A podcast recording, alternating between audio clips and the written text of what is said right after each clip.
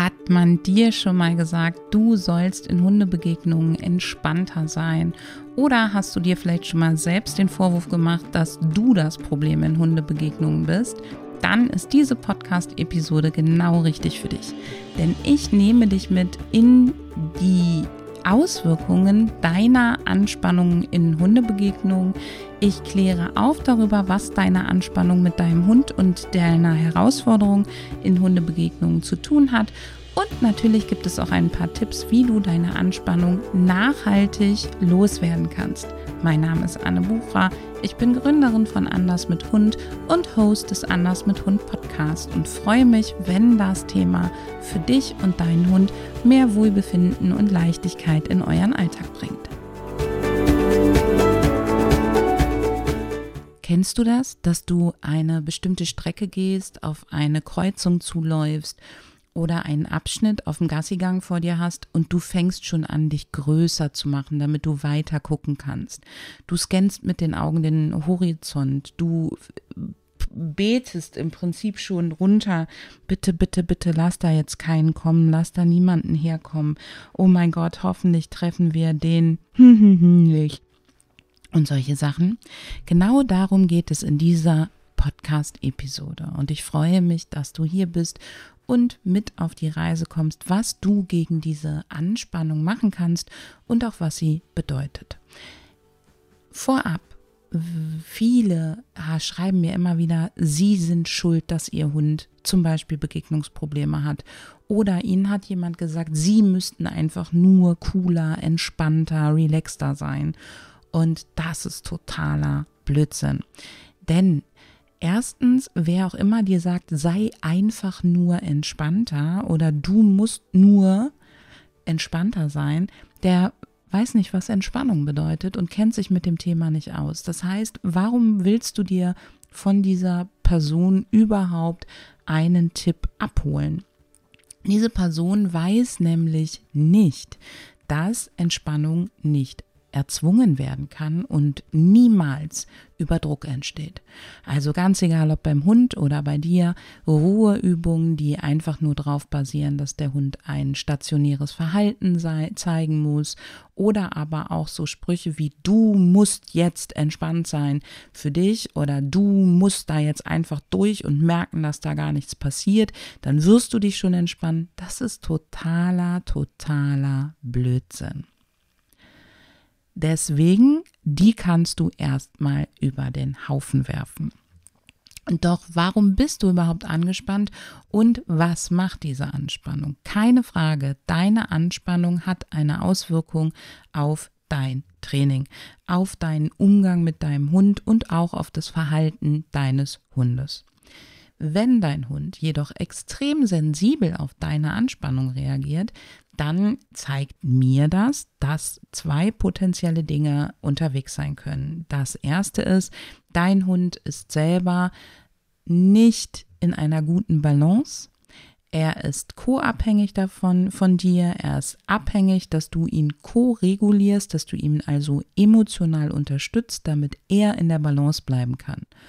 Und dann wäre mein Weg, erst einmal daran zu arbeiten, dass dein Hund eine bessere Balance bekommt und gar nicht mehr so von dir abhängig ist. Denn es wird immer Momente geben, in denen es dir nicht gut geht. Es wird immer Momente geben, in denen du durch dein Leben, durch das, was dir passiert, emotional angespannt bist. Ob du dir, wie ich, äh, gerade ein Bänderes zugezogen hast, ob etwas vielleicht an Trauer oder Abschied in der Familie angeht, ansteht, ob du vielleicht im Job unter Druck stehst.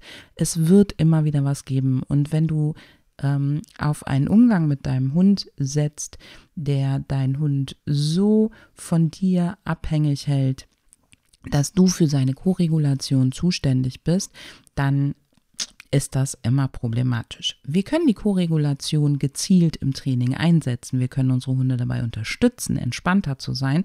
Aber sie sollten grundsätzlich in der Lage sein, ihre Emotionen selber, ähm, ja, oder für ihr Wohlbefinden selber zu sorgen. So ist es korrekt ausgedrückt.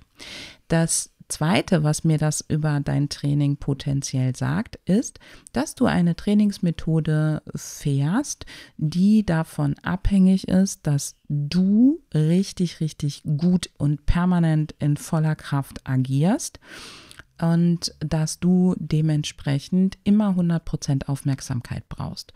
Und diese perfektionistische Art zu trainieren, die macht überhaupt keinen Sinn, denn auch hier, du kannst nicht immer aufmerksam sein. Mein Vater hat mir früher mal vorgerechnet, wie viel Meter man bei welcher Geschwindigkeit noch mit dem Auto fährt, während man niest und wie viel Sinneseindrücke dann an einem vorbeifliegen.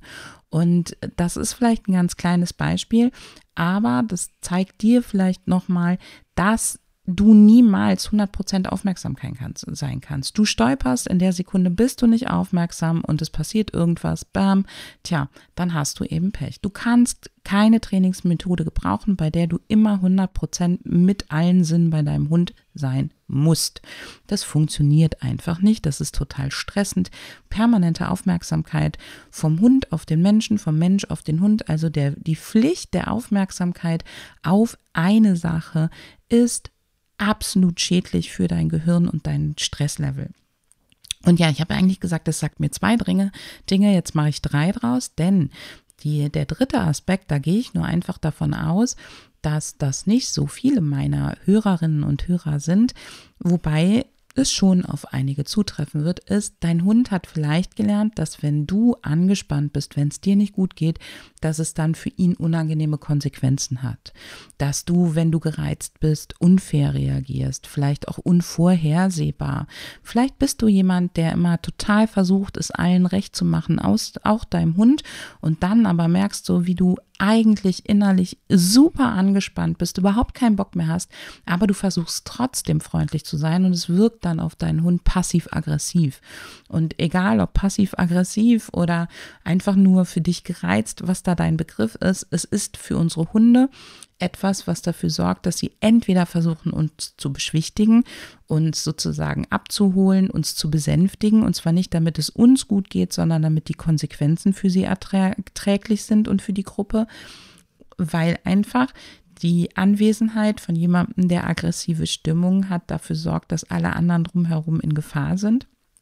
Und es ist etwas, was dafür sorgt, dass unsere Hunde versuchen, die maximal mögliche Distanz zu machen, können sie aber aufgrund von geschlossenen Räumen oder Leine nicht auf eine Distanz, die sich für sie gut anhört, äh, anfühlt, dann bleibt ihnen überhaupt nichts anderes übrig, als dich runter zu regulieren. Das heißt, sie versuchen dann eigentlich die Co-Regulation bei dir. Das heißt, wenn du jemand bist, der Emotionen sehr unterdrückt und dann so durch zusammengebissene Zähne trotzdem noch freundlich ist, oder jemand, der total aus der Haut fährt, plötzlich und es vorher unterdrückt und dann pampig zum Hund wirst, wenn du gereizt bist, dann sorgt das natürlich dafür, dass deine Anspannung zur Ankündigung für deinen Hund wird, dass gleich etwas Schwieriges, Unangenehmes passiert. Diese drei Aspekte dürfen wir nicht außer Acht lassen. Der eigentliche Effekt von deiner Anspannung auf dein Training ist aber, dass du nicht so gut konzentriert sein kannst, dass du nicht so freudig belohnen kannst, dass du die Leine strammer nehmen wirst, dass du ähm, vielleicht auch nicht die Erfolge mit deinem Hund so gut feiern kannst. Und dementsprechend sorgt deine Anspannung auch hier wieder dafür, dass eben dein Training, die Situation von dir nicht optimal unterstützt werden kann. Nicht optimal heißt ja nicht, dass du es gar nicht kannst und dass es nur dieser Faktor ist, sondern dass du einfach an diesem Zahnrädchen drehen kannst, wenn du deinen Hund noch besser unterstützen möchtest. Du kannst allerdings eben nicht sagen, wenn ich jetzt entspannt bin, dann ist mein Hund es auch und meistert diese Situation alle. Das ist nämlich totaler Quatsch. Es gibt ja einen Grund, weshalb du so angespannt bist. Und der Grund ist in der Regel, dass wir die Erfahrung gemacht haben und auch sinnvoll für uns bisher die Strategie war, eben durch bestimmte Situationen an bestimmten Orten, ähm, in bestimmten Momenten angespannt in einem Stressmodus zu sein, eine erhöhte Bereitstellung von Energie zu haben, einen erhöhten Muskeltonus zu haben, äh, einen erhöhten Fokus auf bestimmte Sachen. Ähm, also man nennt das eine selektive Aufmerksamkeit. All diese Sachen sind von deinem Körper, von dir ja erlernt. Du hast es nicht ohne Spaß gemacht, sondern dein Körper hat die Erfahrung gemacht, dass das in diesen so in Situationen notwendig ist. Und wenn er jetzt nicht Schritt für Schritt andere Strategien lernen kann, dann wirst du das auch nicht ändern. Und da sind wir eigentlich beim selben Thema wie beim Hundetraining. Es macht überhaupt keinen Sinn zu sagen, ich will jetzt den Schalter suchen, der von heute auf morgen alles, alles umstellt, weil den gibt es in den Momenten nicht. Du kannst nicht Erfahrungen aus dem Kopf löschen und du kannst auch biochemische Reaktionen nicht von heute auf morgen unterdrücken, sondern du brauchst Lerngelegenheiten, in denen du eben Stück für Stück, Schritt für Schritt lernen kannst, diese Situation anders zu gestalten und dich dann auch anders zu fühlen. Und ich gebe dir jetzt vier Tipps, wie du in Zukunft oder wie du den Weg dahin gestalten kannst, damit du in Zukunft eben entspannter sein kannst. Der erste Tipp ist, akzeptiere deine Anspannung und mach deinen Frieden mit ihr. Also mach dir doch mal ganz, ganz, ganz bewusst, ich habe diese Anspannung, weil ich gelernt habe, dass sie notwendig ist. Sie, mein Kopf, mein Gehirn denkt, es müsste mich damit vor etwas schützen. Ich habe das also nicht aus Spaß und nicht, weil ich doof bin und nicht, weil ich meinem Hund nicht vertraue, sondern weil genau wie mein Hund eben die Strategie gelernt hat, Leinepöbelei zum Beispiel ist der beste Weg, um diese Situation zu meistern, hat auch mein, habe auch ich diese Strategie gelernt und die hat mich vielleicht vor vielen, vielen Dingen ja auch schon bewahrt. Zumindest habe ich durch sie überlebt. Das heißt, sie war gut, sie war sinnvoll und jetzt darf ich sie Stück für Stück auflösen. Ich brauche mir aber keine Vorwürfe dafür machen, dass ich sie empfinde. Denn diese Vorwürfe, diese Schuld, diese Scham, dieses, oh, ich und mach das nicht gut genug, dieses perfektionistisch sein an der Stelle und mit extrem hohen Erwartungen an dich ranzugehen, das macht sie tatsächlich noch größer. Also setz dich hin, geh ein Stück alleine spazieren, mach was, was dir gut tut und bedanke dich wirklich bei dieser inneren Anspannung dafür, dass du sie hast, dass du dich in den Momenten so empfindest und dass sie eben dich bisher dafür geschützt hat. Und dann wirst du schon merken, dass das gar nicht mehr so arg ist. Das zweite geht ein bisschen in die gleiche Richtung, nämlich wenn du aus Situationen kommst, die so super, super, super angespannt waren und wo du dich vielleicht wieder bei dich ärgerst, weil du so gestresst warst, dann setz dich bitte hin und reflektier das. Also du musst natürlich nicht sitzen, du darfst das auch in Bewegung machen. Aber nimm dir Zeit, das zu reflektieren. Und zwar einen Moment, zwei Minuten, drei Minuten, fünf Minuten. Aber mehr würde ich nicht machen. Halte ich nicht so lange dran fest. Denn je häufiger du diese Situation durchlebst, desto häufiger hast du diese Empfindungen und desto mehr werden die wieder zur bevorzugten Strategie, denn dein Körper, dein Kopf entscheiden nicht, unterscheiden nicht zwischen Erinnerungen und äh, dem, was tatsächlich nochmal geschieht. Also Zeit nehmen, zwei bis fünf Minuten reflektieren und dabei ganz ehrlich zu dir sein. Wenn du da feststellst, dass du da eher in die Selbstgeißelung und in den Zweifel rutscht, ähm, dann äh, stelle ich dir jetzt eine etwas böse Frage, nämlich was gefällt dir daran, in dieser Opferrolle zu sein? Also warum machst du dich zum Opfer davon, dass du dir jetzt selbst Vorwürfe machst? Ist es ein Imposter-Syndrom, dass du dein Licht immer unter den äh, Scheffel stellst? Ähm, ist es pures Selbstmitleid? Willst du damit Verstärkung und ähm, willst du damit Anerkennung von außen dafür, wie schlimm deine Situation ist? Ähm, weil wenn das der Grund ist, dann wirst du dieses Muster nicht durchbrechen. Dann wirst du allerdings auch nicht eigenverantwortlich sein und ähm, es wird dir auch nicht gut gehen, denn du wirst immer davon abhängig sein, dass zum Beispiel andere auf Instagram oder Co. dir sagen, oh ja, das war eine schwierige Situation oder du dir das auch immer wieder selber sagst. Also einmal hinsetzen, stehen, was auch immer, Zeit nehmen zum Reflektieren. Was habe ich diesmal gut gemacht? Boah, die Nayeli ist aus dem Fell gehüpft, die ähm, äh, Nayeli hätte die Situation noch viel, viel besser gekonnt, aber ähm, ich habe echt diesmal es geschafft, die Leine ein bisschen lockerer zu lassen. Ich habe durchgeatmet, ich habe gelächelt, ich war danach sehr schnell wieder ähm, in, in meinem Umfeld sozusagen. All diese Sachen, also egal wie klein das ist, selbst wenn die Situation schiefgegangen ist, überlege dir, was hast du persönlich gut gemacht? Es geht heute nur um dich. Du darfst gerne auch reflektieren, was dein Hund gut gemacht hat, aber wir beide kümmern uns gerade nur um dich. Was hast du gut gemacht. Ich habe weitergeatmet, ich habe gelächelt, ich habe den anderen Besitzer äh, freundlich angeguckt, ich ähm, habe meinen Hund gut unterstützt, ich konnte direkt nachdem der andere Hund vorbei war doch nochmal belohnen. Oder ich habe die Leine lockerer gelassen. Ich habe mich an den Tipp erinnert, dass ich, ja, also es ist egal, wie klein das ist, aber versuche dir die guten Sachen aus dem Moment hervorzuzaubern und dir bewusst zu machen, damit du aus der Rolle ähm, des Opfers rauskommst und aus deinem Selbstmitleid. Das zweite bitte, lösungsorientiert handeln. Was kann ich beim nächsten Mal machen, anders machen? Das ist das Zweite, worüber du dir kurz Gedanken machst. Was möchte ich beim nächsten Mal noch besser machen? Worauf möchte ich beim nächsten Mal achten? Was ist mein Mantra für das nächste Mal? Bei mir ist es ganz oft Leine locker, durchatmen. Leine locker, durchatmen. Auch da nicht auf das konzentrieren, was diesmal nicht geklappt hat. Das weißt du nämlich alles. Es geht darum, nur die Perspektive zu ändern. Du verdrängst dadurch die anderen Sachen nicht, aber die kreisen ja eh dauernd durch deinen Kopf. Also einmal gezielt die guten Sachen hervorrufen. Der nächste Aspekt. Also Tipp Nummer eins war, akzeptiere deine Anspannung, Tipp Nummer zwei war, reflektiere, was du gut gemacht hast und was du beim nächsten Mal noch besser machen kannst.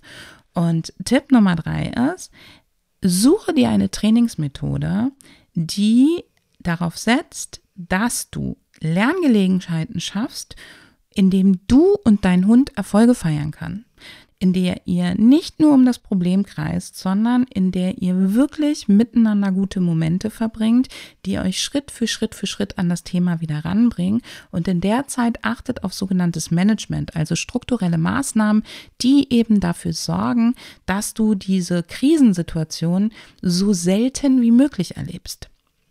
Also ein Training, das du das drauf setzt, dass du erst einmal gute Momente mit deinem Hund hast und dieses Training sollte wirklich simpel sein für den Anfang. Also es sollten nicht viele Signale notwendig sein, es sollten nicht viele ähm, Aspekte notwendig sein, sondern es sollte wirklich erstmal darauf setzen, dass du ähm, Erfolge mit deinem Hund feierst, dass du gute Momente mit deinem Hund zusammen erlebst, dass du Stück für Stück Kompetenzen aufbaust, mit denen ihr euch wohlfühlt. Nur so kannst du das Wohlfühlen auch immer mehr in diese Situationen rein transportieren. Mm.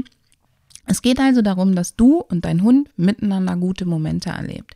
Und die dürfen schon mit diesem Thema zu tun haben. Die dürfen natürlich auch in die Richtung von dem Thema gehen, aber es ist echt elementar, dass du immer wieder darauf achtest, dass ihr ein Training habt, in dem es nicht darum geht, dass du perfektionistisch alles richtig machen musst und auch nicht darum geht, dass du deinen Hund in Situationen bringst, die euch beide extrem stressen oder stressen und dann ihr erlebt, dass ihr das schaffen könnt, sondern es geht darum, richtig viele Erfolge zu feiern und manchmal ein bisschen weiche Knie zu bekommen, um zu sehen, dass das auch in schwierigeren Momenten funktioniert. Aber dein Training sollte zu 90 Prozent aus Erfolgserlebnissen bestehen. Und das hat tatsächlich auch viele lerntheoretische Hintergründe, denn Je häufiger dein Hund und du in die Situationen kommen, die sich für euch nicht gut anfühlen, desto schwieriger wird das gesamte Training. Und da zu schauen, dass du über ein Training Lerngelegenheiten schaffst, wo ihr miteinander Erfolge feiert, sorgt dafür, dass du gar nicht mehr so viel Stress empfinden wirst. Ja, und der vierte Tipp, das ist einer, den du ganz gezielt einsetzen kannst, an den, ich nenne sie Strecken des Grauens, also dort, wo du merkst, deine Atmung wird flacher, du scannst den Horizont, du nimmst die Leine straffer, du ähm, errechnest schon permanent mit Waldi von nebenan und wirst schon so richtig in Schnappatmung. Und das sind ähm, ein paar Punkte, die du machen kannst, damit du diesen Kreislauf perforierst. Also es geht gar nicht darum, es jetzt einmal richtig zu machen und dann für immer ist richtig, sondern es geht darum, einfach die Muster aufzuweichen. Meine Lieblingsvariante ist, die letzten drei bis fünf Schritte dieser Örtlichkeit gezielt langsam zu gehen, durchzuatmen, zu lächeln. Warum die letzten drei bis fünf Schritte? Wenn wir das zu Anfang oder in der Mitte der Strecke machen, ist es genauso hilfreich, aber Murphy's Law, wenn dann doch noch jemand um die Ecke kommt, fällt es dir schwieriger, dich an diese drei bis fünf Schritte zu erinnern. Das bedeutet, wenn du das kombinierst mit dem Reflektieren, kannst du es überall auf der Strecke machen. Ansonsten empfehle ich dir erstmal mit den letzten drei bis fünf Schritten dieser Abschnitte anzufangen und dort durchatmen, lächeln, ein bisschen langsamer, ein bisschen aus eurem Hetzmodus rauszukommen und wenn du jemand bist, der nicht durchhetzt durch die Strecken des Grauens, sondern so ganz angespannt gehst, einfach mal dich ein bisschen zu schütteln. Tanzen, singen, schütteln und sofort geht es einem gut. Die Zweite Möglichkeit, die du da gehen kannst, ist, wenn du diese Strecke schon geschafft hast, also dieses oh, Gott sei Dank habe ich es hinter mir eingesetzt hat, dich dann nochmal umzudrehen und ein, zwei, drei Schritte wieder in diese Richtung zu gehen, die dir so schwer fällt. Dabei zu lächeln, zu atmen, dich zu lockern, aber das ganz gezielt bewusst nochmal aufzusuchen, dich dem nochmal bewusst einen Minimoment auszusetzen und dann wegzugehen. Wenn du, die dritte Variante ist, wenn du diese Strecke des Grauens gar nicht immer laufen musst, sondern du kannst die umgehen, dann mach es doch so, dass wenn du dran vorbeigehen kannst, also du musst jetzt gar nicht dadurch, du sie trotzdem gezielt, bewusst für einen Minimoment 10, 20, 30 Sekunden aufsuchst und dann wieder rausgehst. Einfach nur, um deinem Gehirn zu zeigen, ich kann das, ich schaffe das und ich flüchte hier gar nicht immer, sondern ich besuche das auch mal bewusst auf. Du darfst übrigens in allen Varianten in den Momenten auch nette Sachen mit deinem Hund machen, wenn du das möchtest und wenn dein Hund es möchte. Du musst es aber nicht. Und die vierte Variante, die ich tatsächlich auch gerne mache, ist, während des Strecke des Grauens durch, durchqueren, einfach mal tief in einatmen, Schultern bis zu den Ohren ziehen, ausatmen, Schultern fallen lassen und bewusst über deine Anspannung lächeln. Also so richtig dich so ein bisschen hm, über dich selber liebevoll lustig machen. Das sind so Wege, such dir das davon aus, was am besten zu dir passt. Das sind so Wege, mit denen wir das einfach aufbrechen können.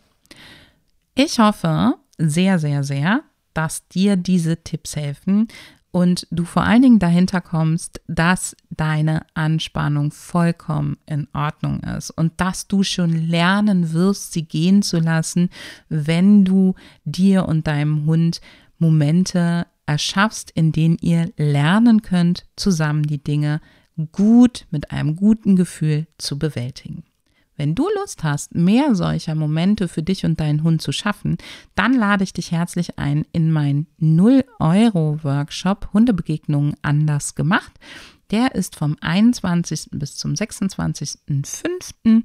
Und ähm, du bekommst jeden Tag von mir eine Aufgabe direkt in dein Postfach kannst mir über Tag auf verschiedenen Wegen deine Fragen stellen und ich werde die auch auf verschiedenen Wegen beantworten. Vielleicht nicht alle persönlich, aber ähm, ich werde eure Antwort, die Antworten für euch zusammenfassen. Und in dieser, ähm, in diesen fünf Tagen, in diesem ähm, kostenfreien Workshop, lernst du eben die Schritte für ein gechilltes Gassi trotz Hundesichtung die ersten Schritte. Außerdem lade ich dich im Rahmen dieses Workshops ein zu meinem Vortrag Hundebegegnungen einschätzen lernen Den werden wir am 25.05. machen. Der ist nur für die Teilnehmerinnen und Teilnehmer des Workshops und Vielleicht interessiert er dich ja. Auch der ist für 0 Euro mit enthalten. Und ich freue mich total, wenn wir ähm, ganz, ganz viele Leute sind, die da mitmachen. Beim letzten Mal waren wir, da hieß der ein bisschen anders. Das Konzept war ein bisschen kleiner, ein bisschen anders. Wir haben das ein bisschen überarbeitet und optimiert. Ähm, beim letzten Mal waren wir über zweieinhalbtausend Leute und das war echt der Knaller. Also, wenn du dabei sein willst, dann trag dich hier gerne, gerne ein. Wie gesagt, ich brauche nur deine E-Mail-Adresse, damit ich dir die Aufgaben zusenden kann. Aber du bekommst von uns dafür keine Rechnung und ich freue mich super, wenn wir das zusammen angehen. In diesem Sinne wünsche ich dir jetzt einen entspannten Spaziergang mit deinem Hund. Denk dran, deine Anspannung hier und da gezielt zu perforieren reicht erstmal vollkommen.